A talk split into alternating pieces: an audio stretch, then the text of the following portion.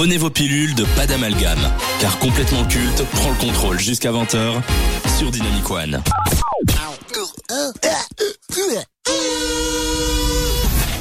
Pop quiz.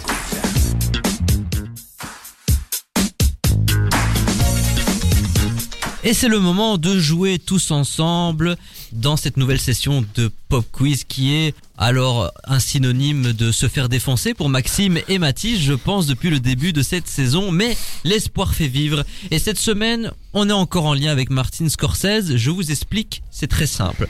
Je vais vous faire écouter des extraits qui sont des répliques cultes, assez connues, tirées des films de Martin Scorsese. Et vous allez devoir deviner le film dont est tirée cette réplique. Alors bien entendu, pour Lucas qui est toujours en tête et loin Salut. devant, c'est un point par bonne réponse. J'ai combien de points Tu veux bien me rappeler? Il me semble que t'as une trentaine de points pour Ça le moment. Je dois réactualiser le Je classement. pensais que j'en avais 45, mais bon, on n'est pas à 15. Ah mais t'as été euh, absent quelques fois, ce qui Ouais, fait qu'ils ont pu te vrai, rattraper. Maxime, toi une bonne réponse vaudra deux points. Oh Et pour toi Mathis qui est dernier encore, On va Une- se battre, famille. une bonne réponse vaut trois points. 3 points. C'est un Et peu c'est toi d'ailleurs qui va l'humiliation, quand même. commencer. Oh non, non, allez. C'est parti, premier extrait. When you love someone, you've got to trust them. There's no other way. You've got to give them the key to everything that's yours. Otherwise, what's the point? And for a while, I believed that's the kind of love I had. As-tu une suggestion, une proposition? Euh, les affranchis. Non, mauvaise réponse. Taxi Lucas, Driver. mauvaise réponse. Oh. Mean Street. Mauvaise réponse. Ah. Vous avez un indice. C'est un film avec Joe Pesci. Ah, Raging Bull. Non. Oh. Euh... Voilà, il est en train de faire un AVC là, Mathis. euh, Réanimez-le. Est-ce que je peux aller voir les films de Scorsese euh, en général ou pas? Oui, tu veux que je te donne les réponses aussi Non, mais juste voir sa filmographie. Alors pour les, les gens qui euh, ne sont pas coutumiers, vous pouvez aller regarder les films dans la filmographie de Martin Scorsese. Je ne pense pas que ça va vous aider plus que ça. Une proposition Casino. Bonne réponse Ah, de Maxime. C'était bel et bien le film Casino. Maintenant c'est à Mathis, vu qu'on a fait le tour. Alors Encore plus court l'extrait peut-être Mais lui dit- mais c'est qui commence à critiquer mon émission. Ah oui, oui, oui. Tu, peux juste le remettre s'il te plaît. He likes to talk, don't he? Ouais, je, pense- ouais, je pense que je l'ai. Mean Street.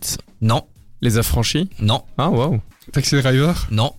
C'est encore un film avec Joe Pesci. Ouais, donc- c'est lui qui parle, non Donc, Shutter Island. Non, donc Raging Bull Non. Putain, je dis les mêmes. Maman, j'ai raté l'avion.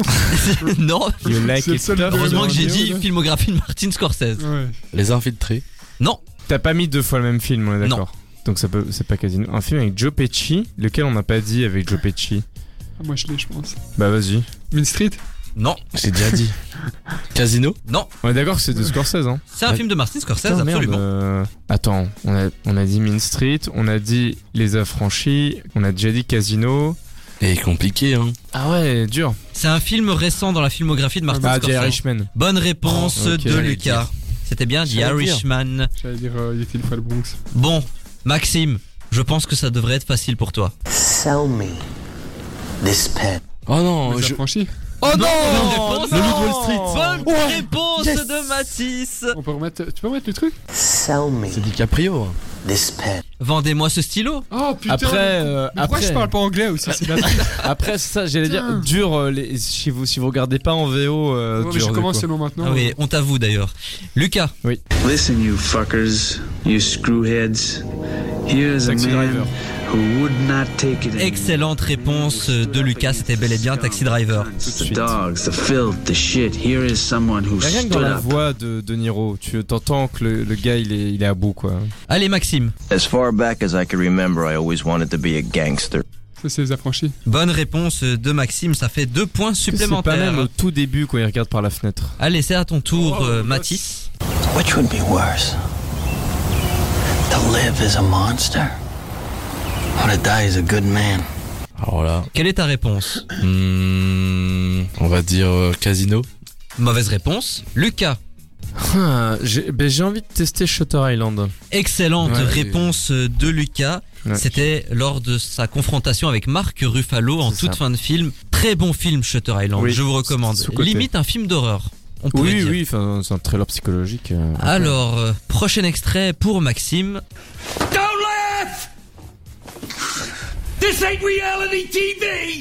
Alors, Celui-là? Non. Il était une fois le Bronx? Non, j'ai bien dit les films de Martin Scorsese. Bah, je pensais que c'était Martin Scorsese. Euh... Casino. Non, Non, Je non. tenterai toujours. Casino on l'a déjà fait, il va plus Ah revenir. merde. tout Hmm. comme The Irishman, tout Ouais. comme le Loup de Wall Street, tout comme Taxi Driver, Les Affranchis et Treasure Island. Donc là, la liste se Ouais. réduit. J'ai envie Oh, de tester idée. Raging Bull. Non, Encore une fois, non.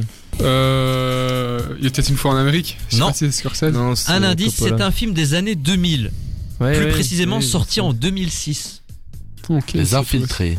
Bonne réponse Ah, de joué. Oh, le comeback. Bien joué. Et oui, ça fait 3 points supplémentaires. Et Bien ça va te faire du bien. Putain, la, la remontée fulgurante. You fuck my wife.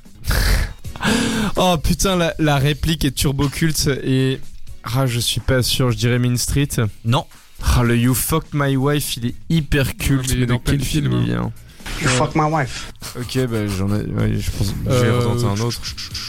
Je sais pas pour le moment. un indice, c'est un film sorti dans les années 80 avec Robert De Niro. Ouais, bien sûr. Ouais, j'aurais dit. Pas Pas, Mean Street. Non, Non, j'ai Ah déjà dit. On n'a pas dit les affranchis. Je veux dire, on les- l'a déjà On dit. déjà dit, alors je dis pas ça. Euh... Ah putain, euh, attends, c'est un film qui est sorti en 80 avec De Niro.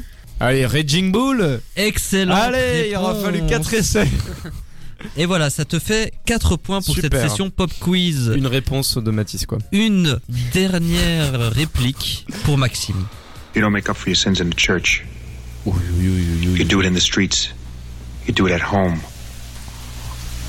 The rest is bullshit and you know it. Une proposition. Non. Main Street. Excellente réponse de Bien joué, bien Je suis on joué. fire aujourd'hui. le dire. Il a gagné. hein. Eh oui, avec 9 points, tu as remporté ce pop quiz. J'ai droit à un trophée. Tu as déjà un Saint-Nicolas C'est en vrai. chocolat. C'est vrai, c'est vrai, c'est vrai. C'est notre Oscar. C'est la première grande victoire de Matisse euh, et ça se fête. Donc euh, reste à savoir si tu es encore en pole position pour remporter ceci. Oh, Ceci est la récompense pour cette première partie de saison. Qu'y a-t-il dedans? Je ne vous le dirai pas. Mais le grand gagnant du pop quiz la semaine prochaine pour une spéciale Noël, eh ben remportera ce prix. Waouh. Ok, ça me motive. Donc restez connectés et surtout soyez là la semaine prochaine pour la conclusion de cette fin d'année. Et c'est ainsi que le pop quiz de cette semaine s'achève dans complètement Casino. Jusqu'à 20h. Complètement culte sur Dynamic One. «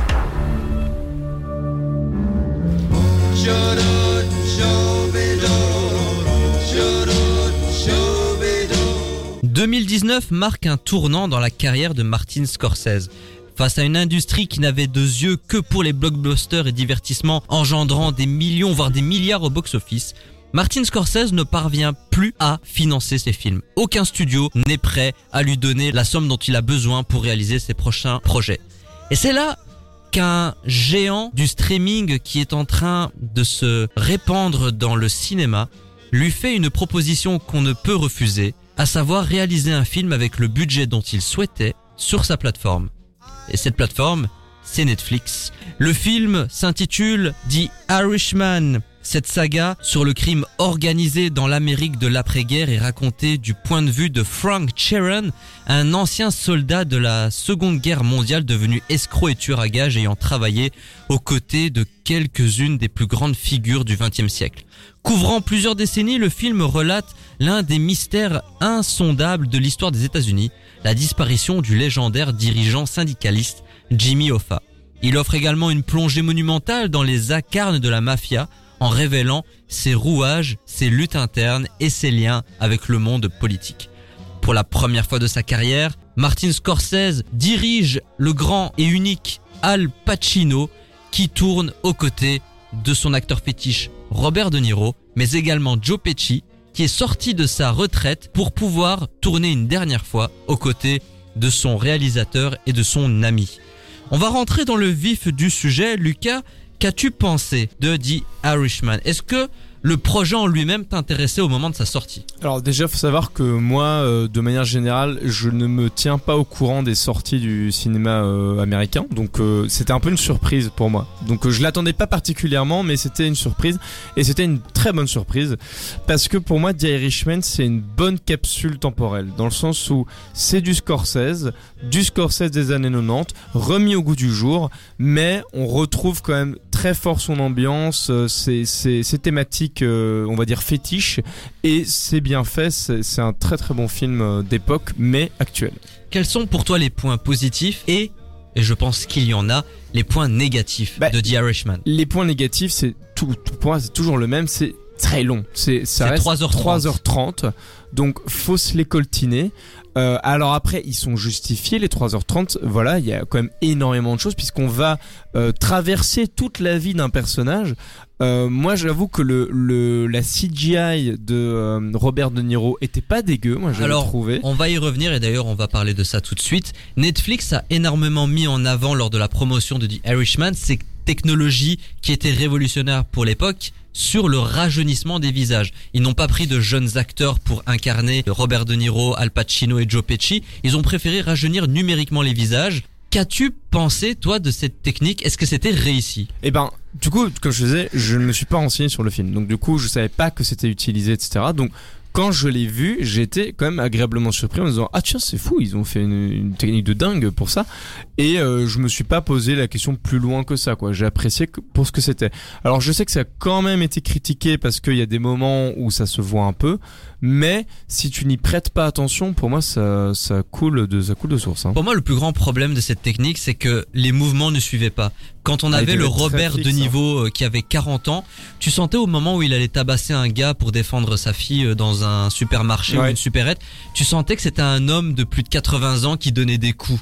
Et pour moi, ça me sortait un peu du film. Alors bien entendu, il faut faire abstraction du Robert De Niro euh, qu'on a connu jeune dans Le Parrain. C'est évident qu'on va pas avoir la même ressemblance, Ouais. mais dans la narration, dans l'histoire, je trouve que c'était plutôt réussi. Qu'as-tu pensé de la performance des acteurs? Quel est celui qui ressort le plus pour toi entre ces trois monstres du cinéma?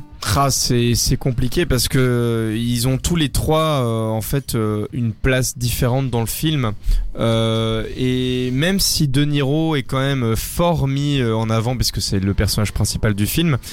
Ben, ça reste un trio en fait. Joe Pesci et, et Al Pacino euh, ben, sont dans ce film et brillent à au même hauteur que De Niro. La critique euh, était unanime pour les journalistes, c'était Joe Pesci qui ressortait le plus. Ben oui, ben en même temps euh, son personnage euh, toujours aussi euh, comment euh, rocambolesque comme Joe Pesci peut l'être. Mais un peu plus soft, un peu oui, plus oui, c'était intelligent. c'était différent quoi. Il a- mais avec toujours une espèce de fourberie qui lui est propre. Mais moi je trouve quand même que le, le trio fonctionnait dans son ensemble quoi. C'était les, les les les trois têtes d'affiche euh, ressortaient euh, à, de, de leur propre manière euh, dans dans le film quoi. Et d'ailleurs, Al Pacino et Joe Pesci étaient tous les deux nommés dans la catégorie meilleur second rôle aux Oscars en Ouais. 2020 et c'était mérité.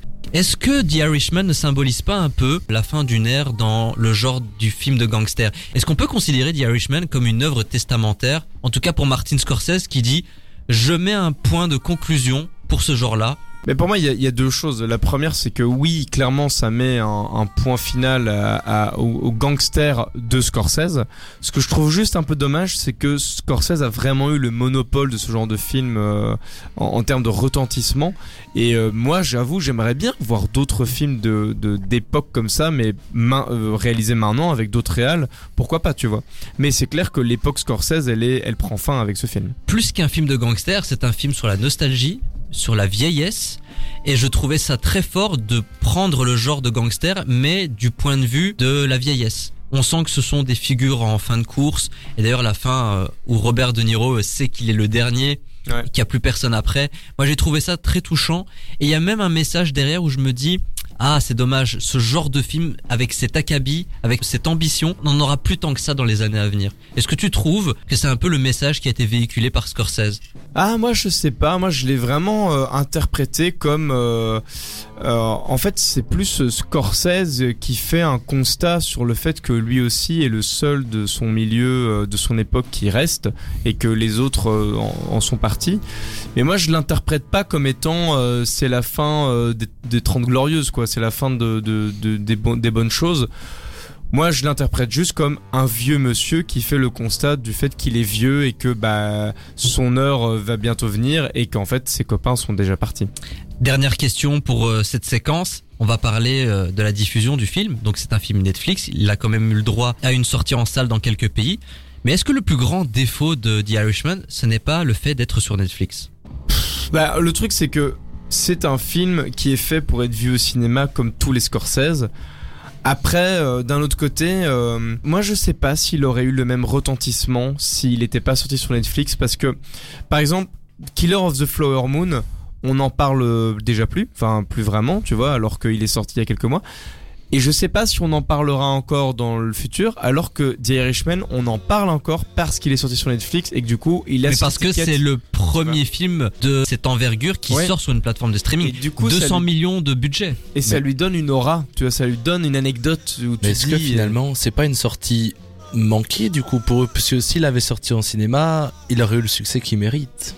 Eh ben, Ah bah, je ne sais euh, pas. Je sais Je pas. pense tu- pas. Tu sais. Je pense que le fait d'avoir été le premier long métrage de ce genre sur Netflix, parce qu'on parle quand même de Martin Scorsese, quand ils ont annoncé qu'ils allaient financer un film de Martin Scorsese, ça a eu un effet monstre dans l'industrie.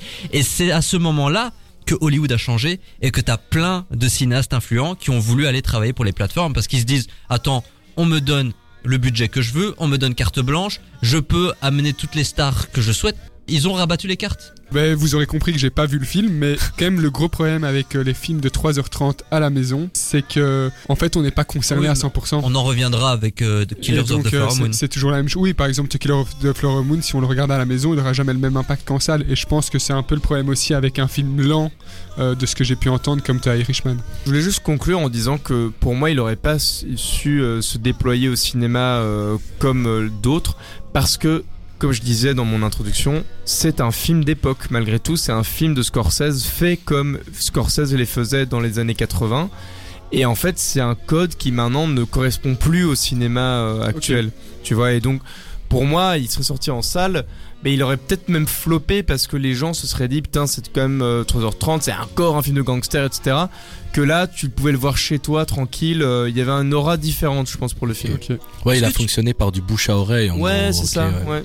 Est-ce que tu dirais que The Irishman est culte? Non, par contre, pas du tout. parce Est-ce que- qu'il a vocation à le devenir? Ben ça je pense pas, mais parce que tu vois c'est les, c'est comme tu disais, c'est les adieux d'un vieux monsieur, donc euh, si je grossis le trait, hein. c'est un bon film, mais en fait il révolutionne pas le genre du film de gangster, il reprend les mêmes codes, il reprend les mêmes acteurs, donc pour moi euh, c'est c'est un bel hommage, mais euh, ça n'en fera pas un hommage culte. On termine toujours cette séquence cinéma par euh, cette métaphore florale.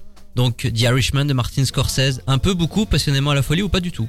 Bah pour moi beaucoup, voilà. Ouais, moi je dirais quand même passionnément. Mais après j'ai eu la chance de le voir en salle et on en reparlera pour Killers of the Flower Moon mais c'est un film qui m'avait marqué par son message, par euh, cette espèce d'ambiance. euh. Je vous recommande de regarder The Irishman sur Netflix. C'est 3h30, c'est long, mais donnez sa chance au long métrage et vous verrez que vous passerez un excellent moment.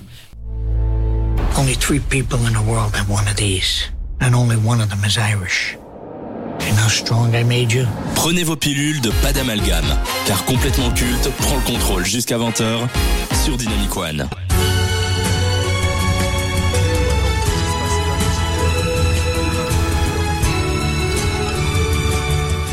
À eux deux, avec le cinéaste Martin Scorsese, ils représentent 50 ans de cinéma, un demi-siècle de collaborations prestigieuses et d'œuvres considérées comme des incontournables du 7e art. Ce dernier a eu le privilège de collaborer tout au long de sa carrière avec tellement de talents prestigieux, mais il y a eu deux grands noms qui ressortent. Ce sont ces deux muses, Leonardo DiCaprio et Robert De Niro. Dix collaborations entre le réalisateur et la légende d'Hollywood, six longs métrages qui lient le cinéaste aux compagnons de Rose dans Titanic. Pour la première fois, Scorsese est parvenu à les réunir dans son nouveau projet. Cela fait depuis ses débuts dans le cinéma avec Blessure secrète en 1993 que Léo n'avait plus partagé l'écran avec De Niro. À seulement 19 ans, il a eu l'honneur d'apprendre auprès de la vedette de Taxi Driver. Depuis, DiCaprio a prouvé ce qu'il valait, à tel point que sa carrière peut rivaliser avec celle de son aîné. Deux acteurs qui n'ont plus rien à prouver, deux duos qui ont marqué les esprits, mais entre les deux, lequel est le meilleur? Quel duo est le plus culte Qui nous a offert les films les plus mémorables C'est ce qu'on va essayer de savoir, mais avant, qu'évoquent pour vous ces deux noms, De Niro et DiCaprio aux côtés de Scorsese Mais probablement deux des cinq ou sept peut-être plus grands noms du cinéma mondial dans l'histoire du cinéma. C'est deux personnalités différentes mais qui savent jouer tout et donc qui ne sont peut-être pas si différentes que ça quelque part avec un style d'acting et une aura euh, qui leur est propre. Bah écoute, euh, moi, euh, c'est deux acteurs qui m'ont fourni euh, certains de mes films favoris. Shutter Island, pour moi, est vraiment un énorme banger. Et, euh, et pareil, Les Affranchis, euh, qui est un excellent film, et tous les deux, voilà. Moi, je pense deux duos aussi euh, iconiques qui ont des films quand même. euh, on peut parler de Scorsese et DiCaprio avec euh, Le Loup de Wall Street, et alors euh, on vient d'en parler, mais de Irishman avec euh, De Niro et Scorsese. Enfin, vraiment, c'est deux bons duos, quoi. À titre individuel, lequel vous préférez DiCaprio ou De Niro? Encore une fois, c'est compliqué, mais quand même pour l'affect et les nombreux films de De Niro que j'ai aimés, euh, que ce soit Dirty Grandpa, même ou Les Affranchis euh, et autres. Ah, de la De qualité Niro. là. Ouais, bah, il était sympa. Mais ça va être un peu comme Maxime, mais je vais plutôt parler aussi de l'affect et, et des films que j'ai vus aussi. J'ai aussi préféré le duo DiCaprio-Scorsese, principalement pour Le Loup de Wall Street. De Niro, moi. Ah ouais? Ouais. Je suis fatigué, mec, sorry. mais du coup, moi je dis DiCaprio-Scorsese. Euh, Ouais, euh, moi je te rejoins aussi. je- je- J'ai plus un affect pour DiCaprio dans, dans ce duo-là. Quel acteur vous préférez en collaboration avec Martin Scorsese? Le truc, c'est que De Niro a collaboré, euh, pas exclusivement, mais vraiment dans la plupart de ses films avec euh, Scorsese. Là où euh, DiCaprio a collaboré avec d'autres réalisateurs. Et moi, j'avoue, je pense que je préfère la collaboration DiCaprio-Scorsese qui est plus moderne, qui est plus dans l'air du temps. Elle apporte peut-être un air plus frais, hein, un air Oui. de fraîcheur, mais c'est vraiment le De Niro Scorsese qui est le plus mythique et le plus culte et qui ressortira, je pense, euh, le plus dans la mémoire des, des cinéphiles en tout cas. Quel acteur a eu les meilleures œuvres avec le cinéaste? De Niro. ah, Je Hmm. dirais DiCaprio. Je- mais moi, il y a les affranchis, je peux Mais pas. non, mais quand il y a c'est juste que, regarde, moment où il y a les affranchis, je peux objectivement, pas. allez, objectivement, dans les films qui ont le plus marqué les gens, t'as quand même le de Wall Street, t'as Ouais, les affranchis, mais bon. ouais, mais bon, d'un côté, En t'as fait, les affranchis, Street, les- les Taxi deux se valent, Driver, les deux- Casino. Je pense que les deux se valent, mais juste ça dépend euh, du point de vue et de en fait, c'est deux ères différentes. Oui, c'est ça, il y c'est a ça. une ère de Scorsese euh, pré 2000 et une ère post Il a, Ouais, 2000. bien joué, ça. il a bien joué l'arbitre entre pense, nous. ouais, voilà. mais c'est la vérité. De toute façon, je pense qu'ils sont, ils sont. T'aurais pas dû, je voulais les voir les Bah, battre. non, euh, mais ça allait devenir sanglant. D'ailleurs, Lucas, il y a une petite réaction pour toi. Il y a Ah. Étienne qui dit Lucas, c'est toi le banger. oh, Hey, wow, Oh là Étienne. là. Merci Étienne. Alors, À la tienne, Étienne. alors, Oh là là. alors vraiment, Là, il y a non un mais balèze. vraiment, rien que pour ça, allez hop, tu dégages, je veux plus te voir. Allez, tu reviens dans 5 minutes. non mais là c'est bon, c'est c'est pas possible. Non non, excusez-nous pour ce moment de gênance. Allez, on enchaîne. Alors ce ne sont pas les duos emblématiques qui manquent à Hollywood, hein, Clint Eastwood, Sergio Leone, Tom Hanks avec Spielberg, Tim Burton avec Johnny Depp, mais ce sont De Niro Scorsese et DiCaprio Scorsese qui semblent avoir le plus marqué les esprits ces dernières années. En quoi sont-ils aussi impactants et iconiques pour vous ces deux duos? Attends, parce que j'arrive pas à rester sérieux, il se vient vraiment de se faire ta vie. Oui. Ok. Non non, tu restes dehors. Moi, je dirais Camoulox. Ok, super. Voilà. Mais juste par leur film et par ce qu'ils ont apporté au cinéma.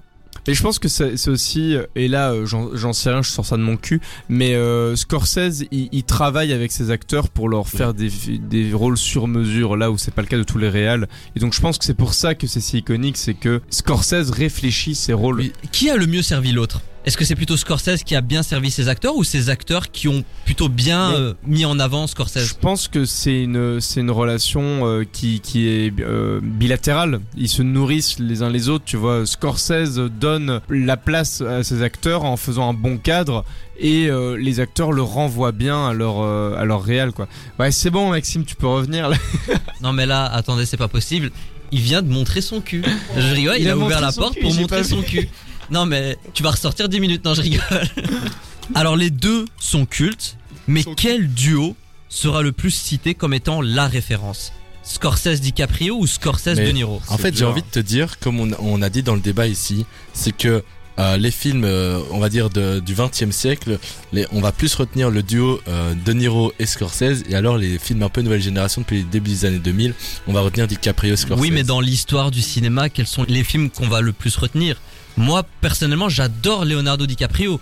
Mais entre Taxi Driver, Mean Street, Les Affranchis et de l'autre côté des très bons films, hein, genre Shutter Island, Les Infiltrés, je pense que Taxi Driver et Les Affranchis ont quand même eu beaucoup plus de résonance que les films de Leonardo DiCaprio. Là, je pense que c'est plus le côté générationnel qui parle. Moi, euh, je suis désolé, mais depuis tout à l'heure, on parle de ça alors qu'on n'a pas eu tout parlé de The Rock, euh, qui est quand même. euh, On en a parlé la semaine dernière. Ouais, bah, bah voilà, bah voilà. Y a rien de plus à dire. Alors, individuellement, pour te conclure, qui est le plus culte entre Leonardo DiCaprio et De Niro? The Rock. Euh, moi, je pense Mais- que c'est DiCaprio. Oui, DiCaprio et aussi il y a Titanic à côté. Enfin, Ouais. Ouais. ouais. Et- Ouais, je sais pas. Ah, vous êtes dur là quand même Ouais, parce que je- en réalité, je peux comprendre parce que DiCaprio a une carrière parfaite pour le moment. Il a Ouais. pas un mauvais film. Là où De Niro, ah, je suis désolé, hein, Dirty Grandpa, euh, mon beau-père et moi, euh, pff, ça va pas en sa faveur quoi. Ouais, c'était sympa. Moi, j'avais passé un très bon c'est sympa, mais c'est pas des films mémorables. Alors que DiCaprio, c'est vraiment euh, 10 acteurs studio, quoi. C'est vraiment, il Ouais. n'y a pas une rature euh, sur son CV. Alors à ce niveau-là, je dirais que DiCaprio pour le moment va être le plus culte. Mais en termes de rôle iconique, là ça se joue. Là, Robert De Niro est quand même un peu au-dessus parce que on a Le Parrain, on a Il était une fois l'Amérique, on a Taxi Driver, on a Les Affranchis. Il y en a encore d'autres. Ouais, mais c'est là, c'est quasiment tout ce que des films de gangsters à part Taxi Driver, là où euh, DiCaprio a une carrière vraiment très euh, euh, très diverse. Et enfin, euh, moi, je vais ressortir mon argument ultime. DiCaprio, il a des mêmes et, et De Niro n'en a pas. Voilà. Mais euh, De Niro, il a été caricaturé par rapport à son jeu d'acteur, tu vois, Ouais, le ouais, gros ouais. Ouais. alors que Ouais, ouais. ça n'a jamais existé. Oui, tout Donc ça, quelque part, c'est aussi un même. Oui, mais euh, c'est un, c'est un même. DiCaprio, euh, il fait un film, il a des mêmes. Ouais, Mais, c'est est-ce qu'il n'a pas été aidé par la génération dans laquelle que il a grandi. Bah, sûrement, mais, mais en termes de culte, euh, bah, du- donc DiCaprio est plus culte à ce niveau-là, même si c'est dans sa génération, etc. Mais il, il reste plus, iconographiquement parlant, il reste plus que, De Niro, quoi. Et donc, pour le moment, en termes de génération, mais on comme tu disais tout à l'heure, c'est générationnel. Tu vois. Euh, Et pour vous, vous êtes plutôt team DiCaprio ou team De Niro? Faites-le nous savoir sur dynamicone.be ou sur nos réseaux sociaux ou de rock. C'est ainsi que le versus se conclut dans Complètement Casino. Jusqu'à 20h. C'est complètement culte sur Dynamic One. C'était la dernière séquence, c'était la dernière séance, et le rideau sur l'écran est tombé.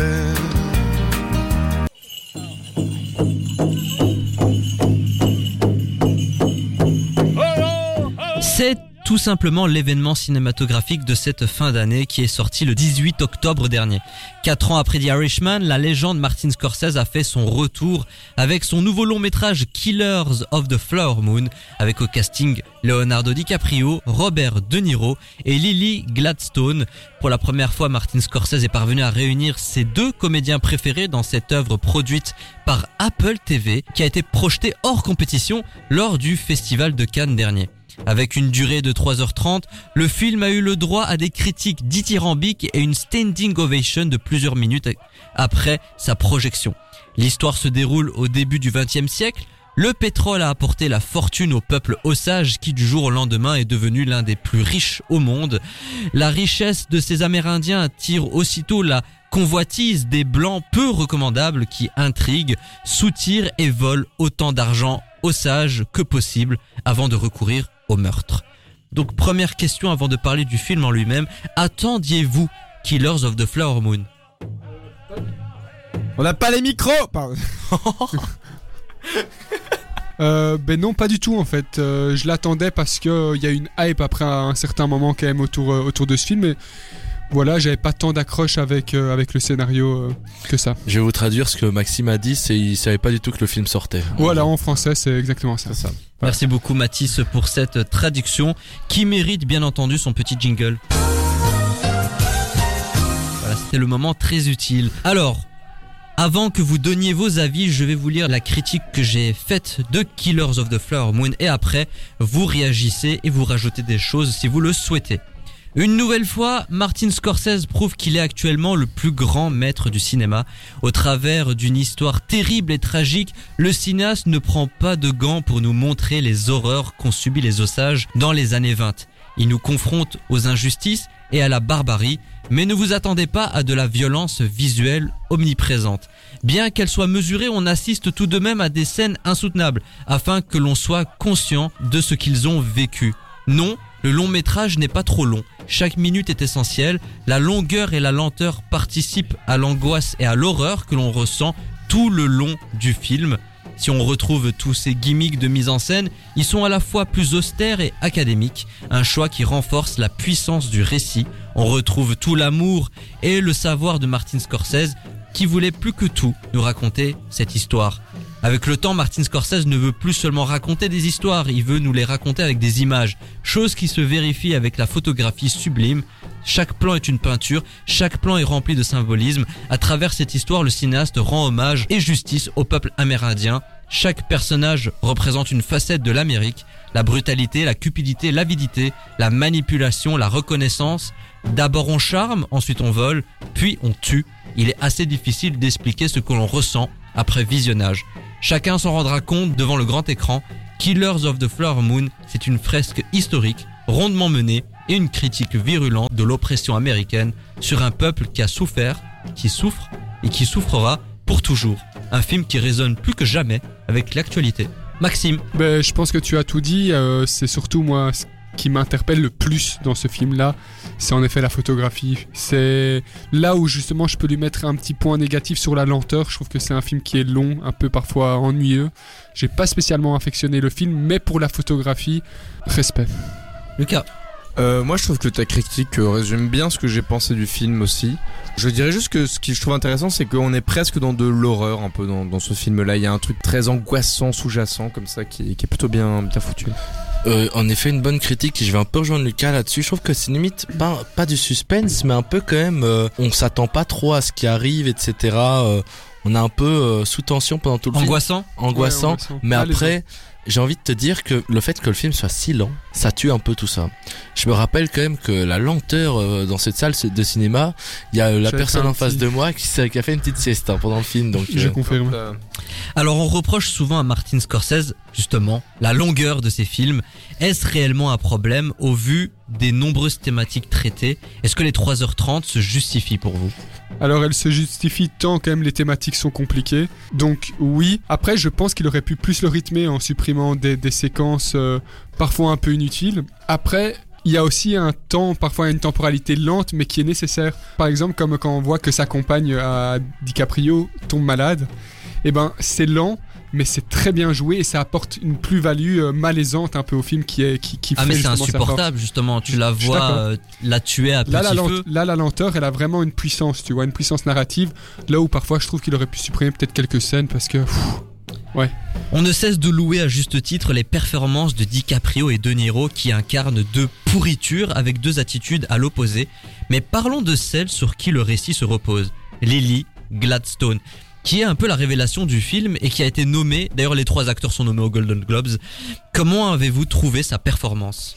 Ben, je trouve qu'elle a su déjà se démarquer dans un film où il y a quand même deux des plus grosses têtes des 50 dernières années, ce qui n'est pas rien, et Ah, qu'elle a fou. presque même su les évincer parce que je trouve qu'elle a, qu'elle a su accaparer l'image encore mieux, peut-être dû par le rôle euh, qu'un De Niro ou même qu'un DiCaprio, mais je trouve que sa puissance narrative est vraiment une réussite et a su combler et donner une plus-value vraiment à ce film. Lucas, je sais que t'étais pas trop d'avis après la séance sur Lily Gladstone. Ben, moi, c'est-à-dire que je trouve qu'elle a, elle a pas eu assez de temps d'écran en fait. Elle a un personnage qui est très fort, mais euh, qui est très très peu développé au final. Moi, je rejoins moins les critiques qui l'encensent parce que je suis d'accord qu'elle a, elle a, elle a très bien fait son taf, on, on s'entend, mais elle aurait pu être apparaître un peu plus à l'écran. Et je trouve que là, Scorsese aurait pu euh, lui laisser plus de place. Mais pour le peu qu'elle est apparue, euh, remarquable. Oui, moi je suis pas d'accord avec toi, Lucas. Franchement, pour euh, c'est pas une actrice émergente, mais quand même pour un gros rôle dans un gros film, enfin pas un gros rôle, mais vous m'avez compris. Je trouve que c'est réussi. Et franchement, elle, me- elle a bien sa place. Ah oui, non, non. Et, et tu la retiens, quoi. On est d'accord, hein, c'est juste qu'en termes de personnages et de. Mais là, je, je, je regarde avec un œil un peu plus critique, mais de développement de personnages. C'est un prétexte en fait, plus que vraiment, euh, euh, plus que vraiment voir son développement. Et pour moi, c'est ça qui manque un peu, parce qu'on raconte un peu son histoire quand même. Et donc, C'est vrai. Ça aurait pu être un peu plus développé. Est-ce que Robert De Niro et DiCaprio sont les grands favoris pour la prochaine cérémonie des Oscars au vu de leur jeu? Écoute, je sais pas trop. Faudra qui, voir les euh, films autour. Mais est-ce les- qu'ils méritent en tout cas une nomination, voire même une statuette? Comment avez-vous trouvé leur jeu? Non, Ah, moi je, bah, je moi je trouve pas pas. non Je, Non je, je, mais je trouve qu'il il joue bien, mais de là à être, no- à être nommé, être prisé. Au Golden Globe, ils sont nommés. pas. Les deux. je trouve Oui, non, que c'est euh, pas le Trisé, rôle le, leur- le Le plus marquant. ouais, je suis car, totalement euh, d'accord. Mais le film est pas particulièrement marquant, il est bien et tout ça, mais c'est pas un film qui est transcendant pour moi. Mais euh, parce que c'est encore du Scorsese euh, qui se répète un peu. T'avais un peu euh, souligné quelque chose sur le jeu de DiCaprio dans Killers of the Flower Moon, c'était la façon dont il jouait l'idiot. Ah oui, ça oui. Mais oui, mais parce que c'est un idiot euh, un peu gentil comme ça, il est con, mais euh, de là. ouais. Mais non, mais je veux dire, tu vois, il a un côté naïf en fait, c'est Ouais, plutôt ça. Il c'est un idiot Stupide, quoi. complètement naïf, et ça, c'est clair qu'il le joue très bien, mais pour moi, maintenant, je me dis peut-être pas de là à recevoir, euh, à, à être primé. Je suis plutôt d'accord. On verra bien en janvier prochain pour les Golden Globes et en mars pour les Oscars. Au départ, Killers of the Flower Moon devait sortir directement sur Apple TV, mais la plateforme a pris la décision d'offrir au film une exploitation en salle. Le long métrage ne rencontre pas un immense succès, mais ça n'est pas grave. Ce qui compte pour Apple, c'est le prestige, le fait d'avoir un film de Scorsese sur sa plateforme.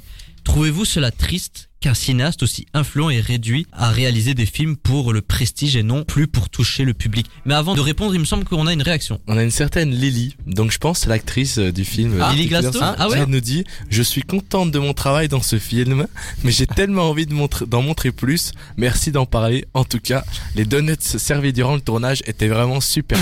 eh ben, Lily, on, on te fait des, on te- attends, on te fait de gros bisous parce qu'à mon avis, tu dois parler le anglais. Merci beaucoup. Yeah, thank you for the support and to listening uh, complètement Yeah. uh, Casino. So, Th- thank yes, you. the question. The yes, the, In the English, in Christian, English, in English. the Christian is a religion uh, with uh, the Dieu, and Alors, they are doing the best, but uh, they are not very good. trouvez-vous cela triste qu'un cinéaste aussi influent est réduit à réaliser des films pour le prestige et non plus pour toucher le public? Bah oui, enfin en fait dit comme ça, oui. Après, euh, ça lui a permis de réaliser son film aussi, donc. euh, Ouais, Mais après, pour que bon. personne le regarde, euh, Bah voilà, mais en même temps, euh, moi je pense que Scorsese il se fait un peu vieux euh, quand même, et il y a un côté où, euh, tu vois, The Killers of the Flower Moon, c'est un film contemporain, mais qui est réalisé d'un Scorsese un peu de à l'ancienne, quoi. On est loin d'une réelle. la- quand même Après, je trouve qu'il a quand même une, effi- une efficacité folle dans la mise en scène et qui Oui. continue d'être à jour. Oui, ça on est on est d'accord, mais ça reste un film qui est, qui est plutôt lent, qui qui. Oui, mais qui ça, c'est sa marque de fabrique. Tous ces films Oui, sont voilà. là.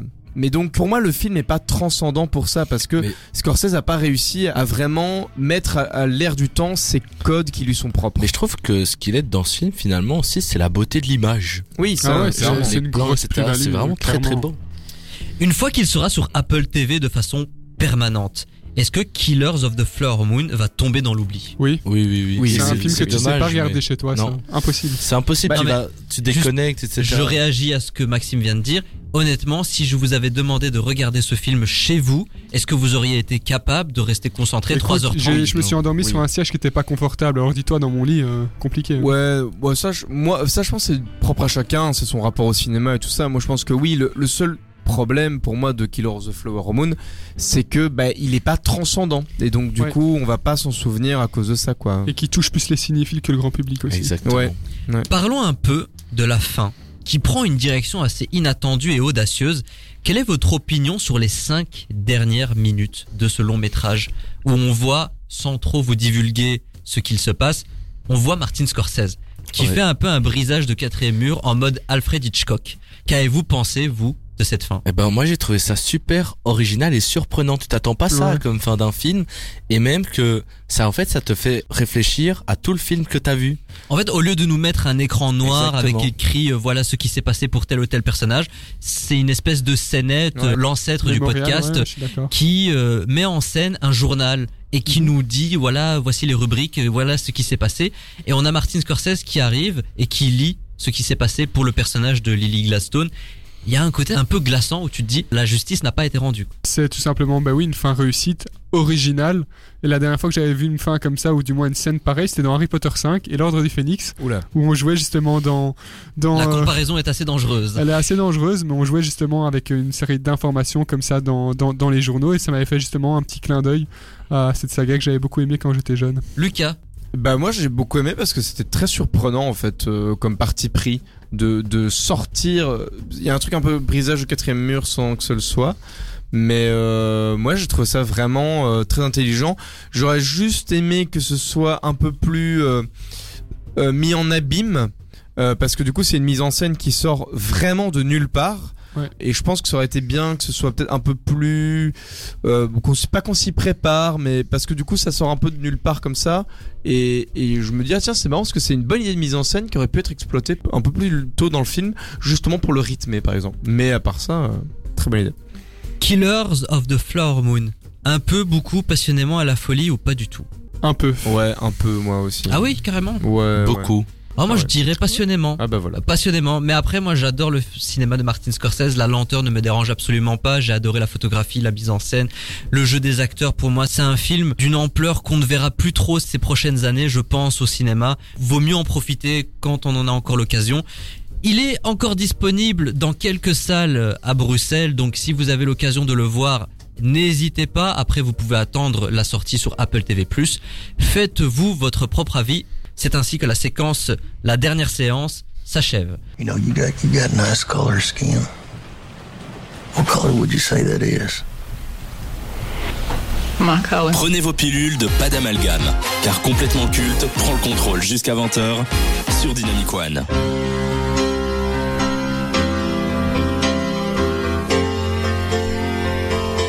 C'est la conclusion de cette émission spéciale.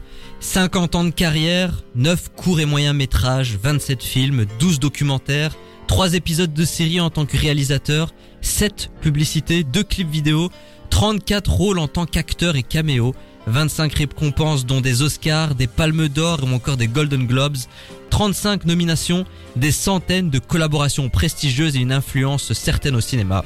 Alors, Martin Scorsese, génie ou escroc, Maxime Après tout ce qu'on a dit euh, pendant deux heures sur lui, que dire autre que, que génie Écoutez, on vient de faire une émission de deux heures où on faisait son éloge de toute sa vie, etc. Comment tu veux dire autre chose que escroc? C'est une giga merde. Moi je déteste ce qu'il a fait. Je le savais, je le savais que t'étais un escroc depuis le début Démasqué C'était moi en fait. Je suis. euh, je sais pas. Je sais pas. de- Alors, la raison de cette rubrique, elle est toute simple, suis- parce qu'on dit de Scorsese que c'est un cinéaste facile d'accès, que l'on démarre sa cinéphilie avec entre autres euh, ses films, ceux de Spielberg ou encore de Tarantino. Est-ce que vous partagez cette analyse concernant Martin Scorsese? Oui, et parfois, enfin oui et non, parce que parfois c'est quand même des films qui sont compliqués à comprendre, longs et lents. Après, euh, voilà, il a tellement de chefs-d'œuvre que tu sais, tu sais, tu sais les choisir en fait ces films. Moi, je suis assez d'accord avec ça parce que euh, c'est long, mais euh, ça te popularise des trucs un peu de cinéma. euh, ça peut te faire aimer une belle image. euh, ça peut te faire aimer des persos bien écrits. Donc le fait d'être accessible, c'est positif ou négatif? Moi, je pense que c'est positif. C'est positif, parce que s'il est pas accessible, c'est embêtant aussi quand même. Lorsqu'il cessera sa carrière ou qu'il ne sera plus parmi nous, va-t-il manquer?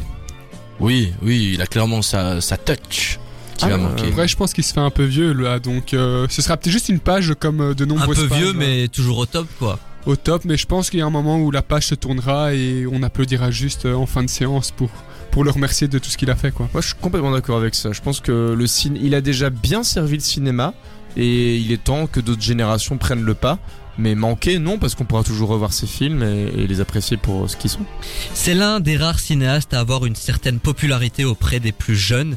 Comment expliquez-vous l'engouement autour de ce cinéaste qu'on ne retrouve pas forcément chez les autres? Et tout simplement parce qu'il est plus talentueux que les autres. C'est un cinéaste, bah si, qui a, on, on sait quand c'est du Scorsese, ça se voit, ça se ressent euh, à l'image d'autres sc- scénaristes, mais il fait partie de ces, de ces grands scénaristes qui ont leur empreinte et qui ont leur propre, leur propre euh, direction euh, de réalisation. Et ce qui est aussi, c'est les sujets qu'il aborde lors de- durant ses films. Ouais, c'est des sujets de société actuelle, donc c'est pour ça que Alors au vu de ces nombreuses critiques sur les productions actuelles, les films Marvel, le fait qu'il cherche à faire des films ambitieux, est-il l'un des derniers représentants d'un certain cinéma dit qualitatif? Est-ce le dernier rempart face aux productions formatées? Ah non, moi j'aurais dit que c'est le dernier représentant d'une autre génération de cinéma. Du cinéma qualitatif, je trouve ça un peu violent pour tous les autres cinéastes modernes euh, qui sont aussi très bons, genre Jordan Peele par exemple ou Guy Ritchie. Mais par contre, oui, il est l'effigie d'une autre époque de cinéma, ça oui. Est-ce qu'on verra des films aussi ambitieux, voire même meilleurs que ceux de Scorsese dans les décennies à venir, au vu du Hollywood actuel? Alors là, je dirais non, mais après, euh, c'est une question qui reste en suspens. On sait pas quel scénariste pourrait encore émerger, mais c'est vrai que du cinéma à l'image d'un Scorsese, ça va quand même être compliqué à reproduire. Ouais, ben moi je suis pas d'accord là-dessus parce que en fait euh, il fait un type de films qui sont très bons, mais comme il y a de très bons films qui sortent encore actuellement, c'est juste qu'on est nourri à la merde à Hollywood, mais ça c'est les Américains qui ont pas de bol. Mais moi je pense qu'il y aura d'autres euh, cinéastes, grands cinéastes qui vont naître euh, d'ici quelques années aussi, c'est pas déjà maintenant. Et c'est ainsi que cette émission spéciale s'achève.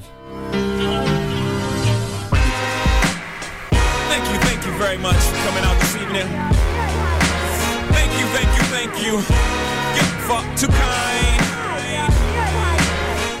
Complètement Casino, c'est terminé. Non Dites-moi pas que c'est pour vrai Si hélas, et c'était complètement. Si jamais Martin Scorsese tombe un jour sur cette émission, je pense que voilà, on lui a suffisamment rendu hommage et on t'aime Martin Scorsese, on t'aime. C'est ainsi que vos soirées se concluent sur euh, Dynamic One. On se retrouve la semaine prochaine pour la dernière de l'année. Et mes camarades vont euh, à nouveau se fighter pour savoir qui sera le grand gagnant de cette première partie de saison. Bon, ce sera Lucas, spoiler. On se retrouve la semaine prochaine, même lieu, même heure. Donc d'ici là, restez connectés sur la station du son Nouvelle Génération. Ou pas. Allez, à ciao, bonsoir. Ciao, ciao. Salut. Thank you, thank you, thank you. No, he's still up. You want to say goodnight? Here's Daddy.